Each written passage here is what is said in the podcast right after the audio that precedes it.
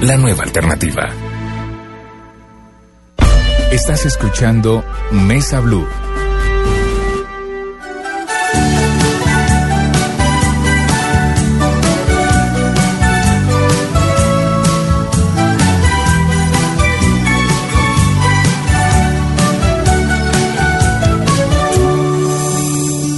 Quiero tener un sueño nuevo cada día. Quiero tener el fuerte abrazo. Muy bien, estamos de regreso los domingos. Siempre Mesa Blue los acompaña después de las noticias, antes de los deportes. Felipe Zuleta, Mabel Lara, con temas eh, diversos de entrevistas. Y aquí estamos en el día de hoy hablando de un tema que nos ha tocado mucho, especialmente por una producción que estamos observando en el canal Caracol y que a quienes le seguimos la pista, pues nos sorprende, Felipe, porque muestra esa realidad del sueño del sueño de un futuro mejor que se convierte en una gran pesadilla para tantas mujeres y hombres. Sí, tantas mujeres y hombres, Mabel, porque son ah, personas que no tienen los recursos económicos, personas que la sociedad les ha volteado la espalda, sus propias familias les han volteado la espalda y acaban atrapados en unas redes, en unas mafias criminales con la finalidad de explotarlos sexualmente. Claro, y hoy Y te- estamos hablando, por supuesto, de, de muchas más mujeres, pero desafortunadamente también uno tiene que registrar que pasa lo mismo con muchachos jóvenes homosexuales, que los engañan y se los llevan a otros países y allí los esclavizan. Esa es una tarea pendiente que también tiene Colombia sobre el tema de los hombres, de los jóvenes, porque casi siempre que uno habla de explotación sexual se refiere a las mujeres, sin embargo, como saben los expertos, también los hombres pasan por este maltrato, son víctimas de todo este escenario No de vaya muy lejos. No vaya muy lejos, Mabel. Y es desafortunado y uno tiene que registrarlo.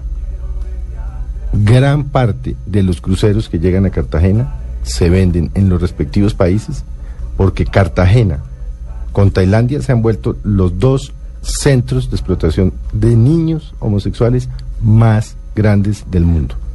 Lo tenemos acá en Colombia. ¿Y qué pasa? Nada. No pasa nada. Marta Corrales nos acompaña, una mujer muy valiente que, que hoy ha querido contarnos su historia, una historia difícil desde su niñez, vivió en la calle, eh, pasó por la cárcel, re- reencontró con su familia y en medio de todo este proceso de volver a comenzar se va a Japón, víctima de trata de personas, de explotación sexual. Hoy tiene otra realidad. Vamos a retomar un poco eh, ese, ese último momento en donde estábamos antes, Marta, porque yo sí quiero preguntarle por qué las mujeres colombianas. Porque casi siempre que se habla de prostitución, la mujer colombiana aparece por allí en algunas estadísticas. ¿Qué cree usted?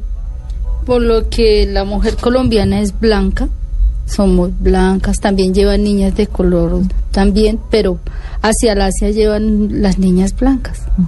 Y pequeñas, de cuerpo pequeño también, y flacas. Un estereotipo quizá, que Sí, algo un así. imaginario de lo que es la Mm. mujer colombiana y que nace ah, pues en medio de este mercado, pues es apetecible. Sí, y les gustan mucho los ojos de nosotras, nuestro físico, o sea, nuestros ojos, nos- Pues que además hay que decir para nuestros Sí. amigos de Marta tiene unos ojos lindísimos, unos ojazos azules.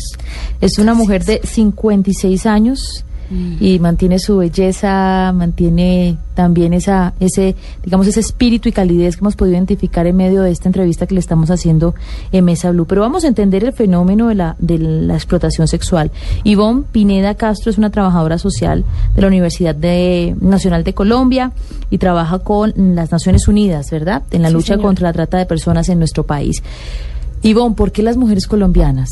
¿O es eso también parte del estereotipo que solo son las nuestras y, no pasa en otros países? Bueno, Mabel, ahí habría, digamos que tienes razón en las dos afirmaciones. El número de mujeres colombianas, Colombia es uno de los países que más mujeres expulsa a nivel mundial, víctimas de trata. Cuando hablamos de trata internacional, porque también hay trata interna. Entonces, según el estudio que hace el Departamento de Estado de los Estados Unidos, Colombia es el mayor expulsor en la región de mujeres. Que, que digamos que se ha visto con base en estudios eh, sociológicos y demás, es un tema de imaginarios frente a la mujer. Entonces hay un imaginario frente a la mujer colombiana como cálida, como expresiva, amorosa y digamos en términos, estamos hablando de explotación sexual, entonces en términos de sexualidad, más abierta, más espontánea. Y esos imaginarios llevan a que sea demandada, a que haya personas que demanden mujeres colombianas para los negocios, digamos, alrededor del mundo. ¿Cuántas mujeres en este momento son víctimas de trata de personas en el mundo? Bueno, ¿Qué calcula en el Naciones mundo, Unidas? nosotros en el último reporte que lanzamos, que fue en diciembre de 2012, tenemos una, una estimación más o menos de entre 600 y 800 mil personas al año vendidas alrededor del mundo con, fine- con diferentes fines de explotación. Pero cuando hablamos de trata de personas, más o menos un 53% son mujeres mayores de edad. Porque Felipe señalaba algo ahorita que es muy importante y es, hay un tema delicadísimo que es el tema de la explotación sexual comercial de niños, niñas y adolescentes, que es un mercado es un, es un mercado grandísimo, es decir, la demanda de niños y niñas para ser explotados, en su gran mayoría sexualmente, pero también en otras, en otras actividades, ¿Cómo, es un tema cómo más los explotan? La trata de personas tiene siete, tiene ocho finalidades de explotación. Tú puedes explotar a un ser humano en explotación sexual, prostitución y otras, eh, pornografía, otras actividades relacionadas, pero también en trabajos o servicios forzados, pero también en matrimonios serviles, mendicidad ajena, extracción de órganos. Aquí en Colombia hay un caso tipificado por venta de bebés. Mm. Y bueno, digamos que esos son en general eh, servicios domésticos, también puede ser explotada una persona. Digamos que como, como hablábamos ahora, digamos fuera de, de micrófonos, y es que hay un mercado grandísimo a nivel mundial en el cual los seres humanos son considerados objetos. Es muy triste decirlo. Esclavos. Esclavos. Trata de esclavos personas. en el siglo XXI. Claro, nosotros, Naciones Unidas tiene una convención donde la trata de personas es catalogada a la esclavitud moderna, porque le estás poniendo precio a un ser humano para ponerlo a hacer una actividad. Es terrible. Y tú en el- alrededor del mundo encuentras mercados para todo. Claro. O sea, ¿De dónde salen los jóvenes y, y las mujeres de Colombia? Esa pregunta me parece súper clave. Digamos, en términos geográficos en términos territoriales, tenemos identificados como departamentos expulsores, Valle del Cauca, Risaralda, Antioquia, eh, la en la costa atlántica, especialmente Bolívar y Atlántico, y hacia el sur del país, en frontera, Nariño. Bogotá viene siendo un sitio de tránsito y destino. O sea, cuando tú hablas de tránsito, de trata de personas, hablas de origen, de donde salen las víctimas, tránsito por donde pasan y destino donde las explotan. Bogotá, por ser tan grande y haber tantas, digamos, actividades, es un lugar de tránsito, digamos, terrestre o aéreo, pero también de destino de explotación. Es decir, la niña que traen de Pereira y la someten en Bogotá. Exactamente.